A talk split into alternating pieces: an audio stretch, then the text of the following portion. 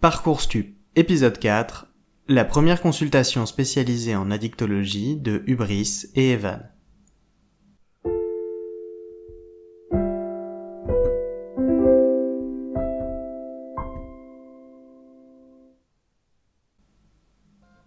Disclaimer. Dans ce podcast, nous allons parler de substances à usage non médical, ce que le législateur appelle souvent drogue. Mais ce podcast ne fait à aucun moment l'apologie de la consommation de stupéfiants. Ce podcast est destiné aux usagères et usagers de substances à usage non médical, mais également du personnel de santé ou du grand public qui aimerait se sensibiliser sur ces questions. En cas d'inquiétude, si vous pensez souffrir de dépendance notamment, je mets en description le lien vers des organismes gouvernementaux francophones qui pourront vous apporter leur aide. On passe maintenant au podcast.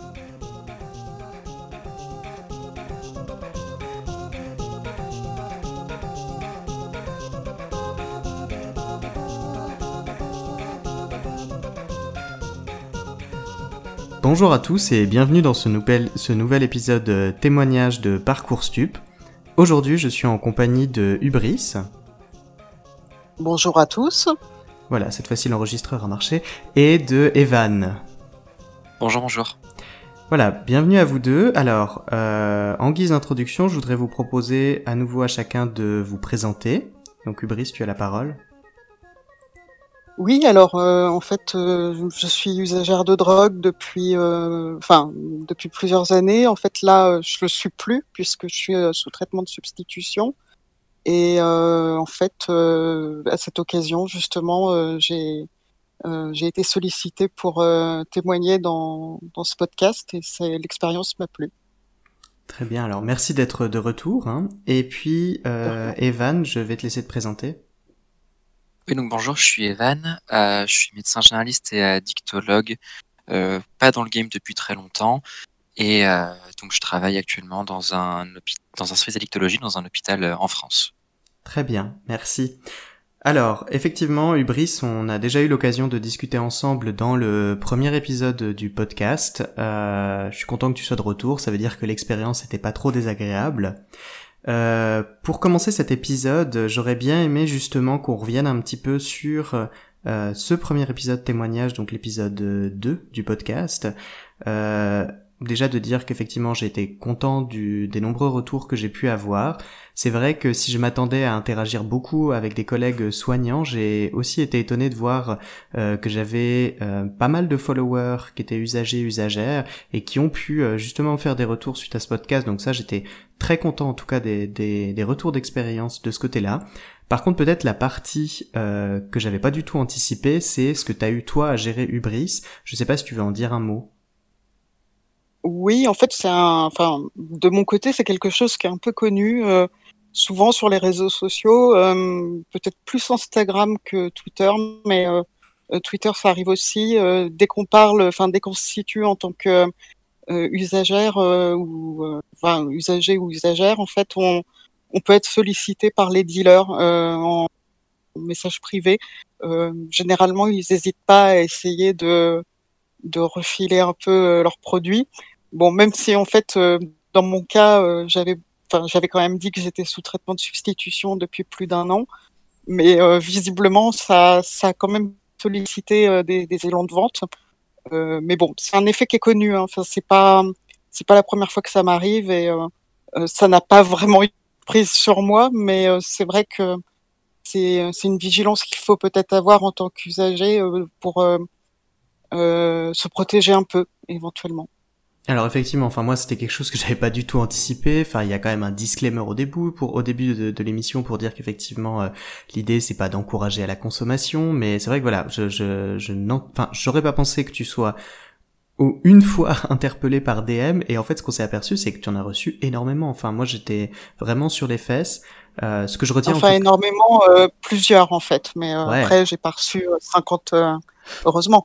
non mais c'est déjà plus que un, j'étais j'étais étonné quoi. Euh, mais c'est vrai que du coup bah voilà, ce que je retiens c'est que pour les prochaines personnes qui participeront à l'émission, c'est vrai que bah déjà c'est vrai qu'on anticipe un peu ces épisodes, qu'on les prépare avant en, DM, mais c'est vrai que pour les prochaines personnes qui interviendront dans l'émission, je ferai très attention de rappeler aussi que bah euh, déjà ça peut être confrontant de venir témoigner, mais en plus après il y a il y a quand même un service après-vente à assumer euh, que je n'avais pas du tout anticipé. Donc bah en tout cas je suis content que pour toi ça se soit bien passé, mais voilà, nous on doit garder ça en tête malheureusement.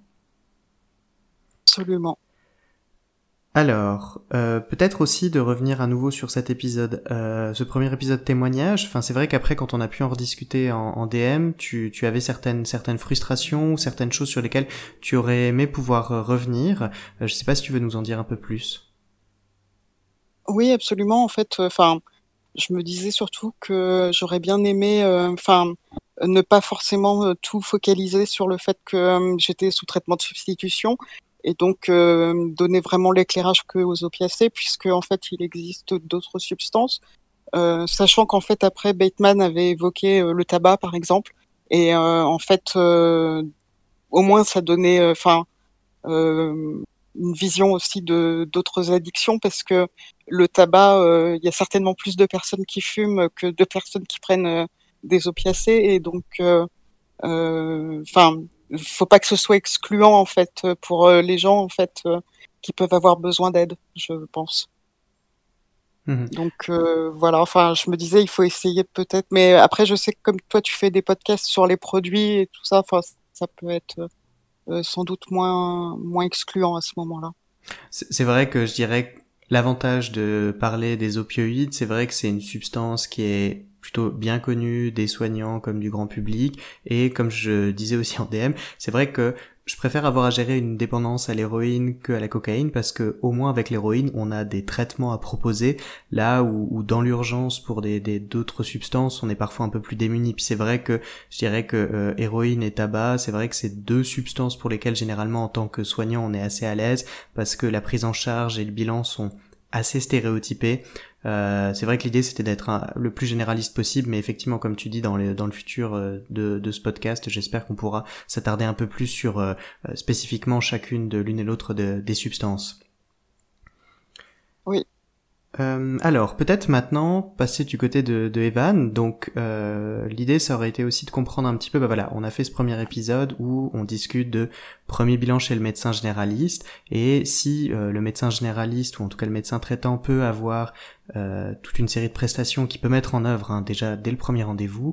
Comme le disait Bateman, c'est souvent plus confortable de prendre le temps du bilan dans un environnement spécialisé, qui après bah, va soit assurer le suivi au long cours, soit repasser la main assez rapidement au médecin, euh, au médecin de famille, au médecin traitant. Peut-être alors est-ce que tu pourrais nous expliquer, parce que c'est très variable à nouveau en fonction des différents pays européens, mais un peu comment ça marche le le milieu spécialisé en addictologie, donc comment ça s'organise, consultation, hôpital, enfin, est-ce que tu arrives à nous en dire un peu plus, Evan? Alors, euh, ouais, il va falloir qu'on prenne un, tableau en liège avec euh, des petites euh, des petites épingles et, des petites, et des petits fils, parce que l'addictologie, alors, c'est vrai que j'ai pas notion de comment ça se passe dans les autres pays, mais en France, ça a été une série de à chaque fois, on est venu accrocher un nouveau truc quand on s'est rendu compte que mince, il existe d'autres addictions. Et euh, ça s'est construit par add-ons successifs. Et je trouve que c'est euh, peu lisible, même quand on a l'habitude. Mais je, vais essayer d'en, je vais, essayer d'en, expliquer les grandes lignes. Bah, peut-être avant le milieu hospitalier, qui est peut-être le plus simple et finalement pas celui où j'ai l'impression les personnes concernées se dirigent le plus, de par la plus faible disponibilité sur le territoire et en, temps soignant. J'ai l'impression que les deux plus gros types de structures qui vont faire de la dictologie, je crois qu'on a déjà parlé la dernière fois, ça va être les XAPA, les centres de soins d'accompagnement et de prévention à la dictologie, qui sont après finalement euh, euh, les CARUD, après, enfin, pas fort, pardon, c'est maladroit, euh, qui n'ont pas les mêmes missions, mais les CARUD vont intervenir entre guillemets plutôt dans la mesure où c'est euh, dans leur mission initiale quand le désir d'arrêter ou de ou de de stopper euh, un usage n'est pas encore forcément euh, prononcé, mais qu'une demande d'aide est déjà, est déjà en place. Donc CARUD, ça va être centre d'accueil et d'accompagnement à la réduction des risques des usagers de drogue. Euh, donc plutôt, plutôt axé sur la réduction des risques. Euh, D'accord. Alors effectivement, ouais, c'est, j'allais dire, quand euh, je m'intéresse un peu au, à la France, enfin c'est vrai que moi j'avais notion qu'il y avait les XAPA, mais je m'aperçois qu'il y a énormément d'acronymes pour représenter ces différents euh, centres de soins. Donc c'est ça. Donc en fait, il y a XAPA, CARUD. le, c'est un milieu, on va dire soignant en CARUD ou ça va plutôt être un milieu éduc, réduction des risques, donc ou c'est le même genre de staff qu'on va retrouver dans ces endroits? Alors finalement, je connais de par euh, les contacts que j'ai, euh, des collègues que j'ai pu rencontrer, je connais plus l'Exapa, mais autour de là où je travaille, les carudes sont souvent tenues par des, sont souvent accolées à Dexapa, donc les équipes, j'ai l'impression qu'elles sont similaires. Il y a bien évidemment, enfin bien évidemment, il y a en effet une équipe soignante, donc essentiellement composée euh, d'infirmiers, d'infirmières et de médecins de plusieurs spécialités. Euh, il y a souvent dans le volet soignant euh, de la psychologie qui est proposée, des consultations de psychologues, euh, mais pas que. mais pas que, en effet, il y a des, des, accompagnements sociaux qui sont proposés avec des éducateurs spécialisés, des, des, éducateurs tout court, et puis des assistants de services sociaux et des assistantes de services sociaux. donc les équipes sont pluridisciplinaires et vraiment le but est de d'avoir un accompagnement qui ne soit pas que médical, puisque finalement, les conséquences des usages ne sont jamais que médicales, finalement, et que, et je crois que c'est toi qui l'avais tweeté, euh, Yoshi, euh, euh, cette, des études qui sortent régulièrement qui montrent que quand on a moins de, de ressources sociales, on, a une santé moins bonne, et qui l'eût cru. Donc c'est important de, d'avoir également l'accompagnement social. Donc l'Exapa, les Carudes proposent les deux.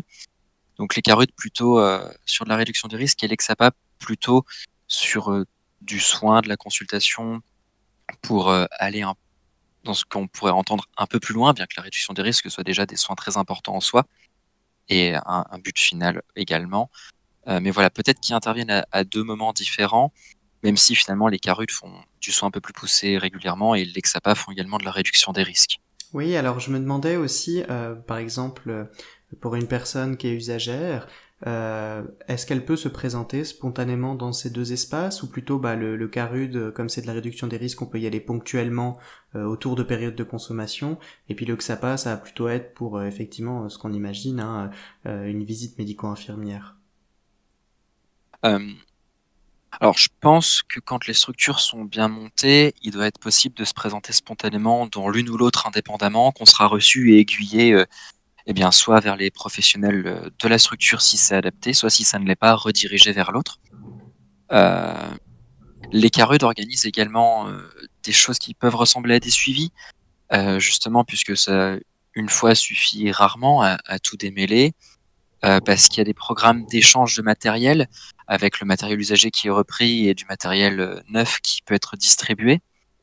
je sais que certains CARUD font également de la distribution alimentaire, par exemple. Donc euh, on pourra avoir euh, des choses ponctuelles et du suivi dans les deux, je pense. Même si le dimensionnement donne l'impression que le XAPA euh, aura une mission plus dans le suivi que le CARUT, qui en effet peut sembler plus ponctuel. D'accord. Et puis alors du coup bah voilà ça c'est le côté. Si je peux. Oui alors j'allais justement proposer aussi à, à Hubris d'avoir. Enfin, là on a on a le côté très théorique et puis moi je m'intéressais aussi bah du coup maintenant voilà voilà le le tissu de santé publique qu'on offre. ouais. C'est juste pour ajouter euh, une info, c'est que euh, par rapport à l'action du CARUD, je sais qu'il existe aussi une association qui s'appelle SAFE et qui euh, fait de la mise à disposition de matériel, mais par correspondance en fait, pour les gens ah qui vivent dans des endroits un peu isolés et qui, qui leur permet en fait de pouvoir ne pas utiliser de matériel déjà utilisé et ainsi faire un peu de RDR. Quoi. Ouais, alors ça, c'est, ça a été, je trouve, la grande invention avec le confinement, qui a été comment est-ce qu'on, comment est-ce qu'on met à disposition rapidement des moyens de réduction des risques. Et puis après, alors pour mon expérience locale, mais c'est vrai que euh, partout en Europe, hein, quand on est à la campagne et qu'on est usager, c'est compliqué d'avoir accès déjà à des soins, puis encore plus à du matériel de réduction des risques. Et c'est vrai que là, avec euh, l'isolement, le confinement, on a mis à disposition dans les villes et très vite le réseau s'est organisé pour faire du portage à domicile de matériel et de traitement. euh, ce qui fait aussi qui a pu générer certaines frustrations de d'endroits plus isolés qui ont bah, énormément bénéficié de la mise en place de ce genre de prestations, mais qui, qui était plutôt à dire mais en fait on aurait pu faire ça depuis longtemps et puis il a fallu attendre une pandémie pour qu'on se décide à faire euh, quelque chose qui semblait euh, tout à fait naturel quoi. Mais effectivement, c'est, c'est, je pense, c'est, c'est, des, des initiatives qui sont très importantes. Et puis j'espère que ça va perdurer un petit peu partout, partout en Europe oui. d'accord. Alors, du coup, du coup, voilà, comme je disais, donc c'est vrai que voilà, euh, Evan a pu offrir euh, un, un, recul un peu théorique sur euh, ce qui est à disposition, mais j'aurais été intéressé d'avoir justement ton retour, Ubri, sur la transition entre ta médecin traitante, hein, on l'avait entendu la dernière fois, qui avait une, une place très très importante dans, dans tout le travail motivationnel pour pouvoir faire évoluer ta vision de, de la maladie, puis ce que tu souhaitais comme prise en charge, à quel moment ça s'est fait la jonction entre euh, le suivi habituel et le milieu spécialisé d'addictologie pour toi? Euh, ben en fait, ça s'est fait à peu près au même moment euh, que le moment où j'en ai parlé à mon médecin, en fait. Parce qu'en fait, tout s'est fait, enfin, en tout cas, mon dernier médecin, parce que finalement, j'avais déjà vu d'autres médecins, on l'a évoqué, enfin, j'avais été plutôt confrontée à des médecins qui étaient plutôt en opposition euh, claire sur euh, tout ce qui était euh, usage de drogue.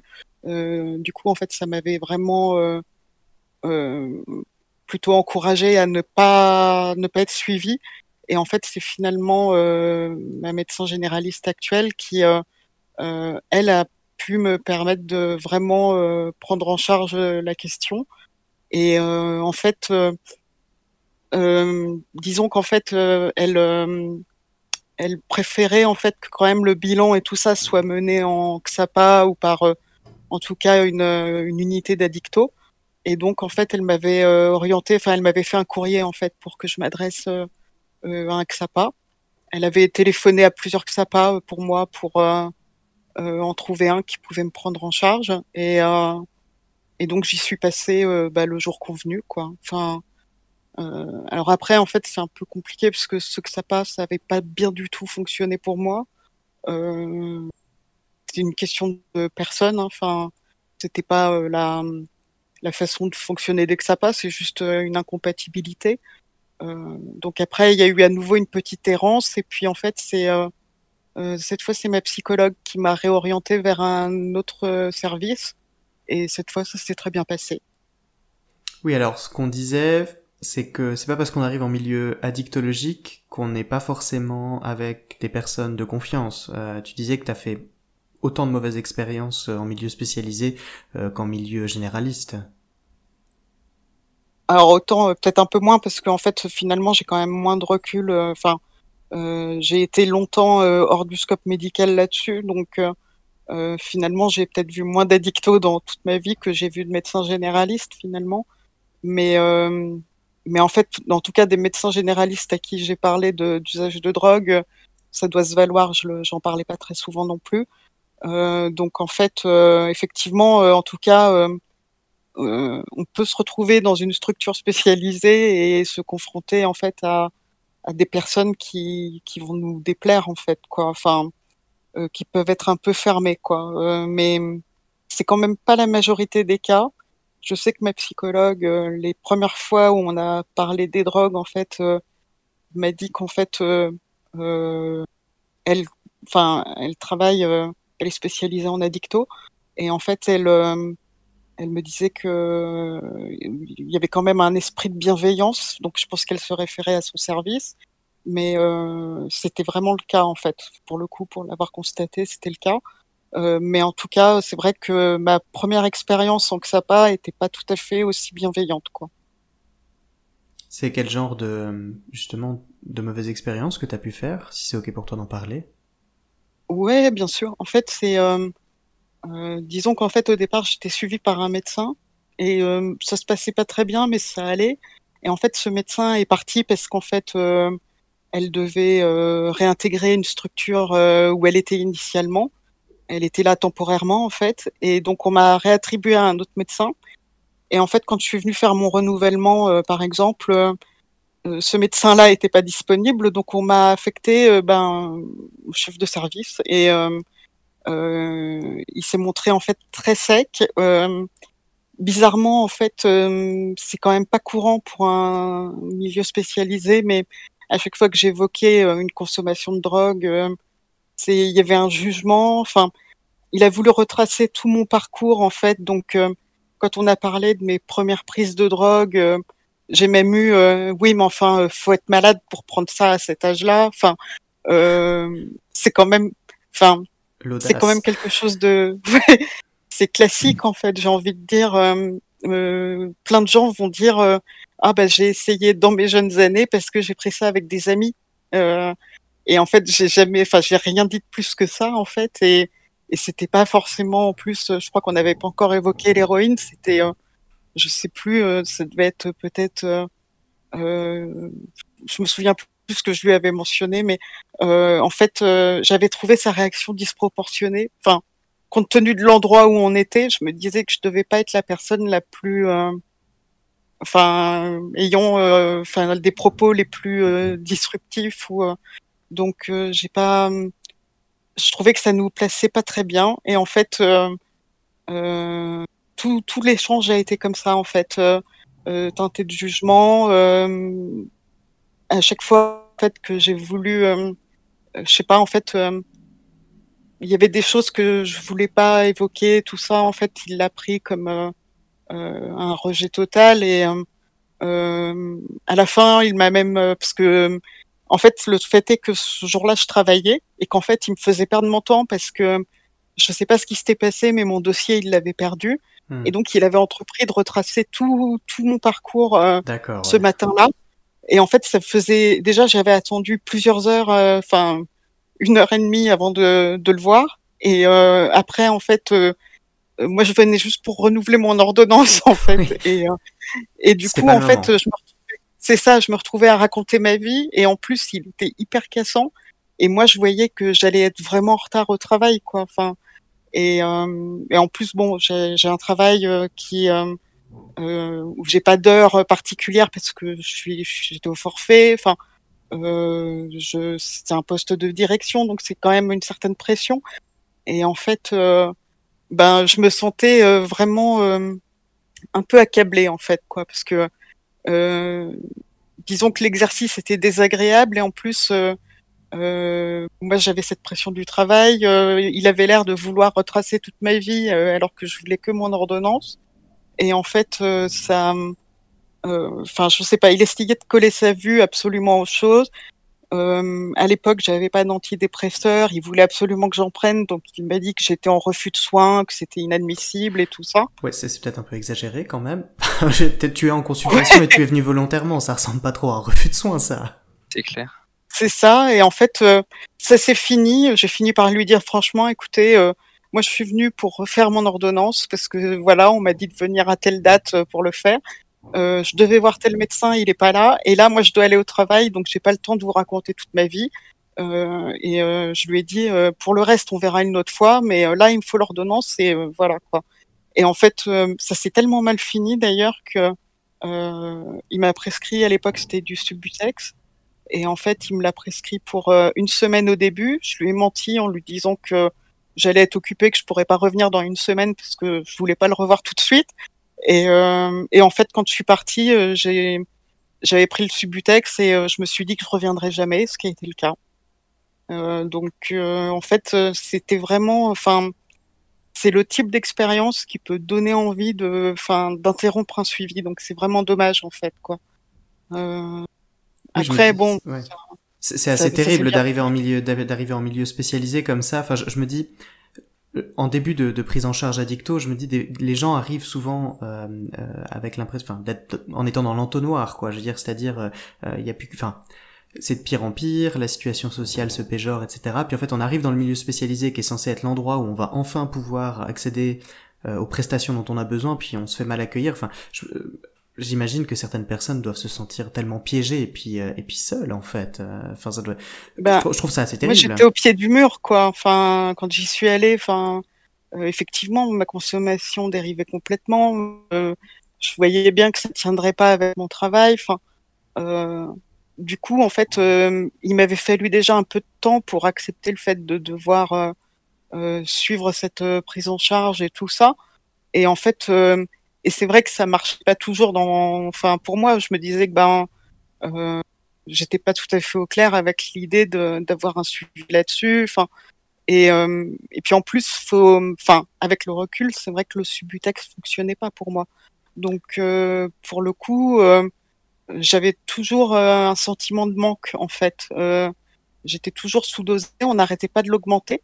Et en fait, du coup, en fait, son attitude m'aidait vraiment pas en fait, quoi. Enfin, euh, oui, c'est vrai qu'après on pourrait aussi rentrer bloquant. dans Ouais, alors j'entends un mauvais endroit, puis c'est vrai que le, le, Subutex, alors moi je suis toujours fasciné en Europe, mais de voir cet îlot français avec vraiment, euh, on commence d'abord par le Subutex et après on réfléchira au reste, alors que finalement au, au niveau international, l'autre pays qui pousse à la prescription de Subutex, c'est la Russie, quoi. Donc je me dis bon, c'est vrai que voilà, euh, vu les soins addictologiques en Russie, euh, je me dis qu'il y a quand même quelque chose de très idéologique dans cette prescription de, de Subutex. Et puis comme tu dis, finalement, il y a beaucoup beaucoup de gens pour qui j'ai l'impression que ça, ça convient pas en, en première intention, quoi.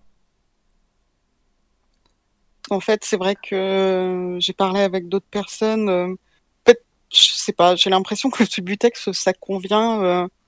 Euh, mais euh, pour euh, souvent on fait beaucoup d'écart avec. Moi j'ai eu beaucoup de rechutes avec le Subutex et j'en ai pas avec la méthadone. Donc bon après ça veut pas dire que j'en aurai pas de toute ma vie, mais en tout cas je suis plus stable sous méthadone que sous Subutex.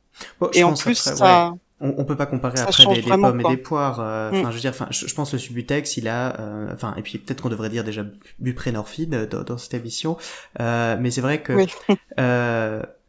Enfin voilà, je pense c'est ça, ça convient à, à, un certain type de population pour un problème donné, et puis et puis voilà, mais c'est vrai que j'ai l'impression qu'on a déjà peu de traitements à offrir aux gens en addicto, si en plus on, on on ne fonctionne que avec un seul d'entre eux. Enfin, voilà, moi c'est vrai que des fois je suis un peu choqué de voir que pour certains patients euh, finalement il y a un traitement puis on réfléchit pas forcément au, au reste du petit arsenal euh, de la dictologie dans les alternatives. Enfin bref, mais ça ça c'est c'est un autre débat. Euh... En fait, le fait est que j'ai passé euh, trois 4 quatre mois dans ce XAPA à être mal sous Subutex. Enfin, j'ai eu Suboxone et Subutex et j'étais mal et ça allait de pire en pire. Et qu'en fait, mon deuxième addicto a pas passé autant de temps à méditer sur la question. En fait, quand il a vu que ça marchait pas, on a passé, on est passé à la méthadone et ça a été beaucoup mieux. Enfin, euh, il y a un côté où euh, ça marche pas, faut faire autre chose en fait. Quoi, c'est pas la peine d'insister. Enfin, si ça marche pas, ça va pas s'arranger à un moment par magie en fait. Quoi. Enfin, mmh donc euh, ça peut être vexant au bout d'un moment en fait même. Après, l'autre partie, du coup, c'est, enfin voilà, en arrivant en milieu spécialisé, il y a toute une partie justement de bilan spécialisé, puis de réflexion à justement bah, cette prise en charge particulière. Peut-être, Evan, est-ce que tu peux nous dire un petit peu qu'est-ce qui est important pour toi euh, lors d'un premier entretien, euh, dans, quel état d'esprit arrivent la plupart des gens, et puis qu'est-ce que tu mets en œuvre, enfin, c'est quelles sont tes, priorités lors d'un premier entretien spécialisé? Alors, c'est assez pas dense, mais il y a beaucoup de choses en général. Euh, donc pour rappeler, moi c'est vrai que je suis dans un milieu un peu différent de tout ce dont on vient de parler, puisque je travaille ni en XAPA ni en Carut, je travaille euh, dans un hôpital qui est un centre d'addicto. En plus, il y a une autre particularité pour moi, c'est que euh, je travaille dans un centre attaché à un hôpital relativement gros. Et euh, une partie du coup des personnes qui arrivent jusqu'à l'équipe dans laquelle je, je suis euh, viennent un petit peu. Alors, il y a des personnes qui viennent aussi spontanément et qui entrent dans les soins comme elles entreraient dans des soins que ça pas. Mais une partie non négligeable euh, vient aussi pour le côté, euh, pas référence, mais euh, allons vers le gros centre parce qu'on a eu du mal à gérer ci ou ça dans les plus petits. D'accord. Donc, il y a cette particularité en plus, alors qui n'est pas la majorité des personnes que je rencontre néanmoins. Euh, pour ce qui est de, des choses auxquelles je m'attache, des choses que je trouve importantes et que j'explore au cours d'un d'une première rencontre, finalement, elles vont être très similaires à, ce qu'a dit Bateman autour de la première rencontre en médecine générale. Finalement, même si on est spécialiste, entre guillemets, on n'invente pas l'eau chaude non plus. Euh, on révolutionne pas la médecine non plus. Alors, ma façon de conduire le premier entretien, et ça me permettra peut-être de pas oublier dans, dans, ce que je fais, en général, je commence par euh, euh, explorer le champ du produit euh, que la personne me décrit comme étant le motif de venue. Euh, parce que c'est la réponse que cette personne cherche, parce que c'est la principale problématique. Euh, donc je commence par me concentrer dessus, euh, sur les choses très terre à terre. Quand est-ce que ça a commencé? Il y en a combien? C'est pris comment? Est-ce qu'il y a eu des périodes sans? Est-ce qu'il y a eu des soins qui ont été faits? Pour justement savoir si ça a marché ou non. Des soins qui ont déjà marché, je sais que je pourrais creuser à nouveau dans cette direction. Des soins qui n'ont pas marché, c'est peut-être pas la peine de réitérer l'expérience. Euh, moyennant est-ce qu'ils ont été bien conduits, ce genre de choses. Euh, ensuite, je me pose la question de quel est l'objectif finalement de la personne qui est en face de moi. Est-ce que cette personne veut arrêter? Est-ce que cette personne veut réduire? Est-ce que cette personne ne sait pas? Et c'est finalement dit il y a un problème, mais qu'est-ce qu'on peut en faire? Euh, Et puis, euh, et puis à quelle échéance? Est-ce qu'il y a une urgence? Est-ce qu'on prend le temps de construire quelque chose de plus carré parfois? Euh, Et puis, euh, à nouveau, malheureusement, l'exemple des opioïdes, mais c'est parce que c'est sûr pour lequel c'est plus parlant. Mais est-ce que le but est vraiment de tout arrêter ou est-ce qu'une substitution est envisagée, envisageable? C'est souvent euh, ce qui me prend au moins un bon tiers de l'entretien, puisque j'aime bien savoir exactement tout ce qui a déjà été fait, les tenants et les aboutissants. Euh, dans ce que j'ai pas expliqué, pardon, il y a, bah, je cherche les conséquences négatives ou positives du produit. Qu'est-ce que le produit apporte de bon? Qu'est-ce que le produit apporte de mal? Qu'est-ce qui a fait se, dire à cette personne que là, euh, elle souhaitait arrêter malgré toutes les complexités qu'elle imagine déjà, toutes celles qu'elle n'imagine peut-être pas encore, euh, se dire qu'on va arrêter un produit en ayant en tête à quel point ça va être difficile. J'ai souvent l'impression que c'est sous-tendu par quelque chose et je me pose cette question et je la pose. Euh, donc voilà, un point complet sur le produit qui amène la personne, Ensuite, je questionne sur les autres produits, puisque bah, on est lancé dans les produits, donc je continue en général dans cette voie. Euh, est-ce qu'il y en a d'autres? Et est-ce qu'il y a une demande de soins vis-à-vis des autres? Euh, Entre oui, peut-être et non, euh, pour envisager ce qu'on peut faire. Et vraiment, souvent, je dis la phrase que c'est de façon candide et simplement pour savoir si on en parle ou si on arrête le tir ici pour pas vous gaver avec ces questions-là. Un, un, état des lieux beaucoup plus rapide sur les autres produits. Et puis dans ma façon de conduire conduire l'entretien. Ensuite, en général, je me tourne sur le volet où je note un social sur ma feuille. Donc, euh, est-ce que la personne est seule? Est-ce qu'il y a des enfants? Est-ce qu'il y a un emploi? Euh, Une formation, une formation pas scolaire, mais une formation initiale euh, Le statut, voilà, social. Est-ce qu'il y a des difficultés financières? Est-ce qu'il y a du monde autour de vous? Est-ce que vous êtes plutôt seul?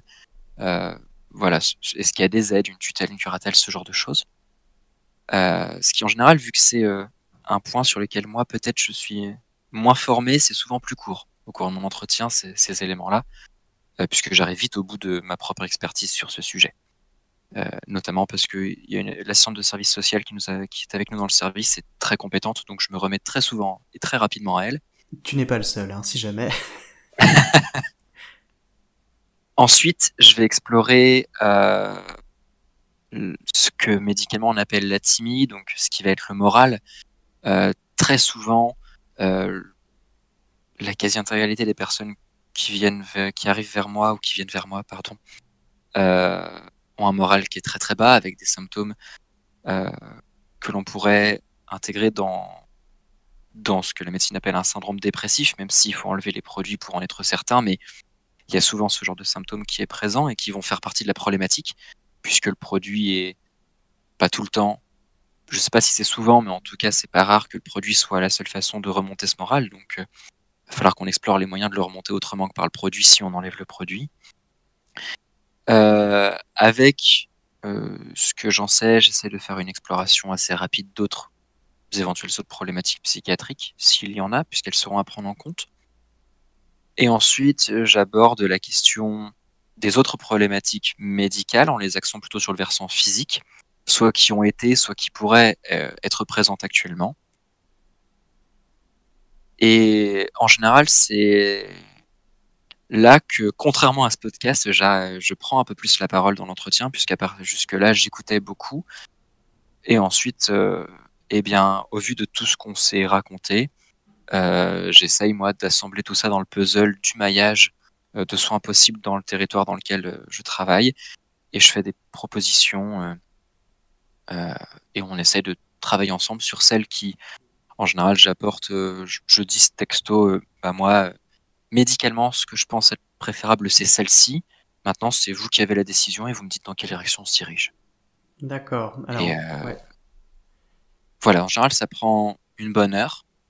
Oui, c'est ça. C'est assez dense, généralement, les, premiers entretiens de bilan comme ça. Ouais, euh, ça prend une bonne heure et on fait rarement le tour en une heure. Le but est d'avoir euh, une première idée, que on se connaisse, que la personne me connaisse, que moi je la connaisse un peu mieux, et puis ensuite on, se lance dans la direction qu'elle préfère. Hum, par rapport à tout ça, Hubris, enfin justement, euh, je, suis assez euh, dans, dans la mouvance de Evan à dire, bah voilà, euh, je pense qu'on arrive généralement dans les consultations spécialisées, on est en bout de course, il y a déjà pas mal de choses qui ont été tentées, faut pas réinventer la roue. je pense qu'il y a souvent toute une expertise qui arrive chez nous à la première consultation par la personne concernée, éventuellement tout l'entourage à côté. Enfin, généralement, Ouais, c'est ça. Qu'est-ce qui est, utile pour toi à ce moment-là, enfin lors du premier contact en, milieu spécialisé, enfin euh, par rapport à tout ce que a pu aborder Evan, enfin c'est quoi les choses bien et les choses euh, moins bien euh, du point de vue des concernés? Bah, en fait, effectivement, je trouve que c'est plutôt bien de faire le bilan sur, enfin un bilan vraiment complet sur la situation de la personne parce que moi c'était pas mon cas, mais ça peut être aussi euh, des, problèmes euh, vraiment multi, enfin, enfin plutôt plusieurs problèmes imbriqués parce que la personne peut ne pas avoir de logement, peut ne pas avoir de travail, peut, enfin, et c'est tout un enchaînement parce que effectivement, enfin, euh, on n'a pas de travail, ben, euh, du coup, ça peut impliquer de voler pour vivre, tout ça. Enfin, euh, donc euh, ça va entraîner d'autres soucis par la suite, quoi. Donc euh, je pense que il y a vraiment, enfin, c'est un peu toute la complexité par rapport à d'autres pathologies, j'imagine, parce que il y a vraiment énormément de, de, points à vérifier et à régler pour pouvoir initier un suivi un peu un peu correct, quoi. parce que en fait, tant que la personne sera dans un certain niveau de précarité, ça peut continuer de favoriser euh, le recours aux produits, ne serait-ce que pour euh, supporter cette précarité en fait. Euh, moi, je sais que j'avais mon travail, tout ça, mais n'empêche que j'étais très déprimée et que en fait, je me servais quand même de l'héroïne comme d'un antidépresseur. Et en fait, enfin, c'est, un peu c'est trompeur parce que ça marche super bien, mais en fait, ça, entraîne d'autres complications, quoi. Euh, du coup, en fait, oui, je, pense que, euh, enfin, c'est des questions qu'il faut poser pour pouvoir euh, cerner en fait euh, où est-ce qu'on en est en fait, parce que bah, c'est pas forcément évident de savoir où en est la personne. Et moi, il y avait plein de choses dont j'avais pas besoin. Effectivement, j'ai pas vu d'assistante sociale. Enfin, mais c'est bien de savoir que ça existe aussi. Enfin, parce que ça pourrait être le cas en fait. Je sais que beaucoup de personnes au XAPA, par exemple, avaient besoin de consulter l'assistante sociale, avaient besoin de, euh, de monter des dossiers pour euh, euh, trouver un logement, pour différentes choses, quoi. Enfin, donc, à la limite, c'était presque plus plus singulier mon cas où j'avais un travail depuis longtemps. Enfin, voilà. Enfin il y a beaucoup de choses à, même l'alimentation. Quand tout à l'heure, euh, Evan a évoqué euh, euh, la distribution alimentaire en carude, c'est c'est souvent un problème en fait parce que les personnes qui font usage de drogue, enfin, moi je sais que quand ma consommation est très soutenue, ben l'alimentation devient secondaire. Enfin, c'est certain que j'y pense même pas en fait. Enfin, donc donc oui, il y a plein de choses à prendre en compte en fait, quoi. Mmh euh, puis les maladies, enfin éventuellement qu'on peut avoir euh, contractées euh, au détour d'une consommation. Moi, pendant un petit moment, on a fait des contrôles HIV, hépatite, machin, tout ça. Enfin, bon, il y avait rien, mais tant mieux. Enfin, mais le fait est que voilà, enfin, j'essayais de faire attention, mais après, en fait il y a toujours des moments où, euh, je sais pas, la tension diminue en fait, quoi. Mais voilà, enfin, il y a vraiment beaucoup de choses sur lesquelles faire un bilan en fait. Oui, donc ce que j'entends, c'est ça, c'est d'avoir vraiment un, point de vue global, c'est rassurant pour la personne concernée, puis ça permet effectivement d'ouvrir euh, dans les bonnes directions, puis après de savoir aussi, bah, euh, peut-être de prendre conscience aussi que dans, dans la problématique des drogues, bah, il y a tout le à côté dont on n'est pas forcément conscient en tant que personne concernée aussi des fois. C'est ça, et puis après, il y a toute la partie même euh, euh éducation, j'ai envie de dire. Moi, il y avait plein de choses que j'ignorais complètement. Euh, qui en fait j'ignorais par exemple que le fait d'arrêter et de reprendre si on faisait, enfin si on maintenait sa consommation au même niveau lors de la reprise, on, était en risque de d'overdose, quoi. Enfin, euh, alors que c'était typiquement mon mode de consommation. Je pouvais consommer pendant un petit moment, puis arrêter. Bon, euh, pas très longtemps non plus, parce que sinon j'aurais eu des sevrages assez importants, mais euh, en fait, euh, le fait est que après je pouvais reprendre et tout ça, et j'avais l'impression que, au contraire, euh, ça me protégeait un peu, alors qu'en fait c'était complètement l'inverse. Mais c'est des, des j'allais dire des astuces, mais plutôt c'est des principes de RDR qu'on m'a appris en allant là-bas. C'est pas forcément pour inciter les gens à continuer de prendre, mais c'est plutôt pour rester en vie en fait. Donc euh, c'est c'est vraiment autant de choses qui sont importantes à savoir et c'est vrai qu'en fait, euh, c'est vraiment tout l'intérêt d'aller dans une structure spécialisée, en fait. Enfin, euh, moi, je sais que même mon médecin, en fait, me disait qu'il y avait, enfin, euh, ma généraliste, elle me disait que justement, elle préférait que je sois suivie en milieu spécialisé pour ça, parce que elle, elle peut prendre le relais, par exemple, si mon addicto est en vacances pour faire l'ordonnance, tout ça. Après, euh, il y a des choses qu'elle a appris et tout, donc il n'y a pas de problème. Mais euh, en tout cas, pour certaines, euh, certains principes de réduction des risques et tout ça, elle préférait que je sois suivie quand même de façon plus appuyée. Parce que c'est ma psychologue, par exemple, qui m'avait appris avant même que je sois en XAPA et tout ça, que le fait de, de faire des pauses et puis en fait finalement de reprendre et tout ça pouvait être dangereux, quoi. je l'ignorais complètement. Enfin, euh, il y a vraiment toute une partie euh, éducation qui est importante finalement, euh, parce que ben parce que en fait ça peut permettre de de pas trop se mettre en danger quoi. Enfin. Oui, c'est ça. Enfin, on a tous le droit de vouloir rester en vie, hein, accessoirement. oui, voilà. Enfin, puis bon, en fait, c'est pas forcément très contraignant. Il y a des principes euh, qui permettent d'éviter, par exemple, de, ben, de contracter des maladies, tout ça. Enfin, ne pas échanger sa paille, tout ça, enfin, et euh, ne pas échanger ses seringues, enfin, et euh, et bah, c'est vrai que si on n'est pas vraiment sensibilisé à ça, je pense que ça peut, enfin, ça pourrait être problématique. Bon, les seringues, en fait, euh, j'ai jamais eu, enfin, c'est plutôt un truc qu'on entend. disons que je le savais déjà avant d'aller en XAPA, quoi. les pailles aussi, mais en fait, euh, c'est vrai qu'après j'ai quand même appris d'autres trucs euh, en XAPA et tout ça et c'est euh, c'est important quoi. Enfin et c'est vrai que ça peut toucher plein d'aspects de la vie en fait. Donc donc c'est il y a vraiment beaucoup de choses à prendre en compte quoi. Moi, ce que j'entendais aussi, finalement, au travers de tout ça, c'est que nous, en tant que soignants, on n'a pas forcément en tout cas que c'est plutôt utile d'aller explorer un peu tous les champs, de laisser la possibilité aux gens de nous dire non mais ça c'est euh, ma vie privée, j'ai pas envie d'en parler. Mais ce que j'entends c'est que on a le droit euh, d'aborder un petit peu ces questions, en tout cas de au moins poser la question, puis après de, respecter le refus. Enfin c'est vrai qu'en préparant cet épisode, euh, une des questions qu'on a abordées dans notre DM, c'était aussi finalement quelque chose dont on parle souvent au premier entretien. Souvent quand les gens arrivent, enfin moi j'ai l'impression quand même que la motivation première c'est ce moment où euh, les gens ont déjà pris conscience qu'au niveau médical, euh, pour sa santé, il y a un problème avec le produit, mais c'est souvent le moment où on se retrouve dans une impasse euh, financière ou sociale qu'il y a une demande de, consultation qui émane. Donc pour moi, c'est important aussi d'évaluer ça, mais après en même temps, c'est vrai que bah, aller parler des finances, c'est quelque chose pour lesquels, en tout cas personnellement, moi, je suis jamais à l'aise.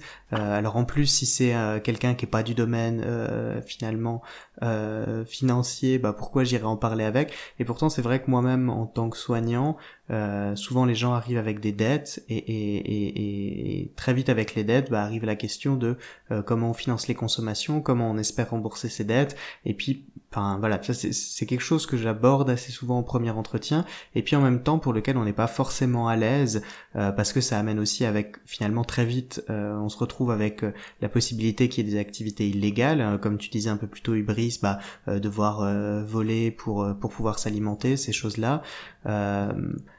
moi, je me demandais, enfin voilà, quand on s'interroge sur ces questions-là lors d'un premier entretien, enfin comment est-ce que tu l'as, enfin est-ce que tu l'as vécu et comment tu l'as vécu, Hubris Alors moi, en fait, comme j'avais un travail, enfin ça s'est pas trop posé parce que du coup, j'étais directrice d'un service, donc euh, enfin, disons qu'on savait que j'avais un revenu. Par contre, on m'a demandé si j'avais des dettes. Euh, euh, enfin, en fait, si ma situation, on m'a pas demandé si j'avais des dettes. On m'a demandé euh, globalement, enfin, si ça allait niveau financier, parce que voilà, j'aurais pu avoir effectivement des dettes ou être complètement même en interdit bancaire, enfin parce qu'on peut s'endetter lourdement. Bon, c'était pas le cas, donc j'ai pas eu de euh, de problèmes forcément à évoquer tout ça, mais c'est vrai que ça pourrait être. Euh, enfin, c'est pas inhabituel de rencontrer cette situation.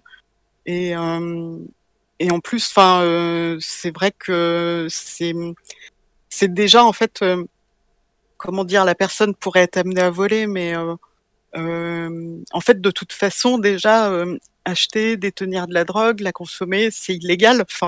Donc on est déjà toujours dans un contexte d'illégalité en fait. Euh, donc euh, c'est vrai que c'est toujours un peu tangent. Euh, disons que moi, en fait, finalement, il y avait pas, il y avait plein de cas de figure qui étaient pas, qui me concernaient pas sur tout ce qui était précarité, logement, finance, tout ça, c'était pas le problème. Mais, mais effectivement, enfin, je pense qu'il y a une certaine difficulté à aborder la question avec les gens. En plus, enfin, l'aborder très bien, mais euh, après, en fait, faut quand même, euh, enfin, euh, les gens vont être en attente d'une solution sur le sujet, en fait, et euh, c'est pas forcément évident à trouver, en fait, quoi, parce que déjà, par exemple, moi, quand je suis arrivée en XAPA, j'étais pas encore convaincue tout à fait de l'idée d'arrêter. Enfin, j'ai encore eu quelques semaines de réflexion avant d'initier un traitement, et du coup, enfin, euh, c'est pas forcément euh, euh, très clair que, si j'avais été endettée, tout ça, enfin, disons que j'aurais continué à creuser le déficit certainement. Enfin, donc, disons que toutes les initiatives que le soignant peut avoir vont se heurter aussi à ce que la personne décide de faire à un moment. Enfin,